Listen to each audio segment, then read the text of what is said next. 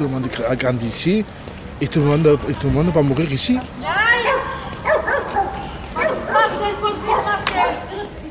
Jean-Bernard Maton, euh, j'ai été antérieurement euh, président de, l'association de sauvegarde du patrimoine artistique et historique roussillonnais.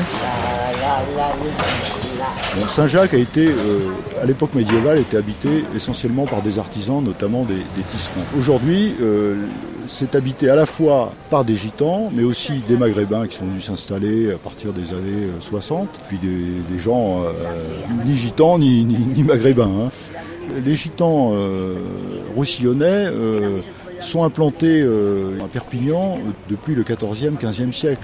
Mais c'était des populations semi-nomades qui vivaient essentiellement sur les bords, sur les berges de la tête et qui se déplaçaient occasionnellement. Et puis, vers la fin des années 1930, il y a eu un mouvement de plus grande sédentarisation, je puis dire, parce qu'ils étaient quasi, quasi sédentaires déjà. Des familles se sont installées euh, au sommet de la colline. Et puis progressivement, euh, certains ont acheté des immeubles ou d'autres sont venus loger là. Donc euh, à partir de après-guerre, disons, hein. fin des années 30, pendant la, pendant la deuxième guerre mondiale et puis après la seconde guerre mondiale.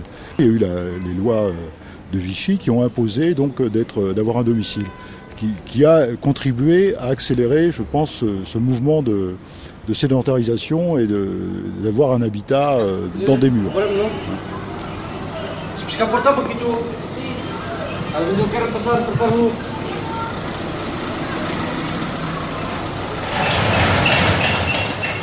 Pendant toute une période des années 50, 60, ce sont des gens qui avaient des métiers, qui bourreliers, fabriquaient des paniers, ils étaient ferrailleurs. Bon, il y avait une activité économique qui leur permettait de vivre. Depuis les années 80, tous ces métiers-là euh, se sont avérés inutiles et donc aujourd'hui, euh, la plupart de la population gitane euh, vit essentiellement des, minima, sociaux. Chez les jeunes, il y a 90% de chômage. C'est une population qui est déshéritée, qui a des problèmes de santé, qui a des, problèmes de drogue, des problèmes de scolarisation.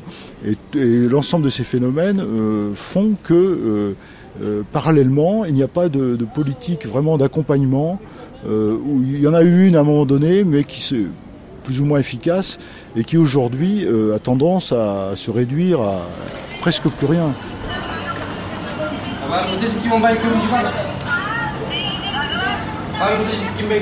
Ce qu'on voit, nous, les habitants qu'on habite ici à Saint-Jacques, à Saint-James, comme on dit, hein, eh ben, c'est-à-dire détruire les, des maisons.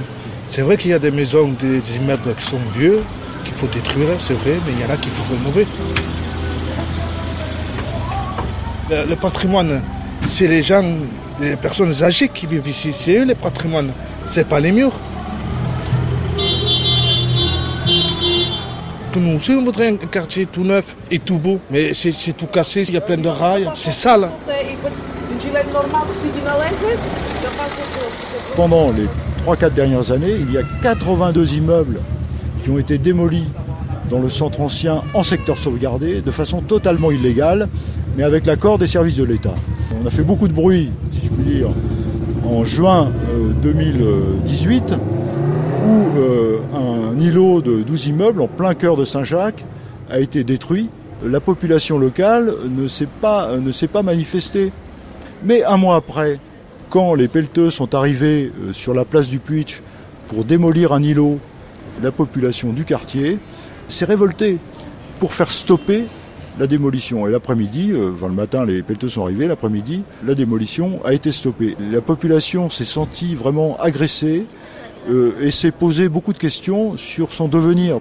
Où c'est qu'il y a des gitans, soit ici, en Espagne, n'importe où, la tradition se perd parce que voilà, il y, a, une nouvelle génération de jeunes et quand on parle avec eux, les jeunes nous disent ah, ils sont, ils sont vieux, ils sont anciens, ils sont pas modernes. Ça c'était à l'époque de Moïse.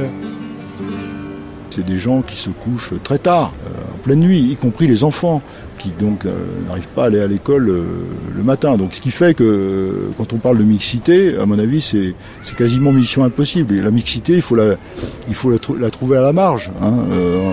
bon, il y en a beaucoup qui font de la musique aussi, toutes les opérations autour de la rumba et rumberos catalans, mais qui en fait n'émergent pas trop dans le quartier. Hein. alors qu'il y aurait des potentialités à ce niveau-là pour, pour faire vivre cette culture.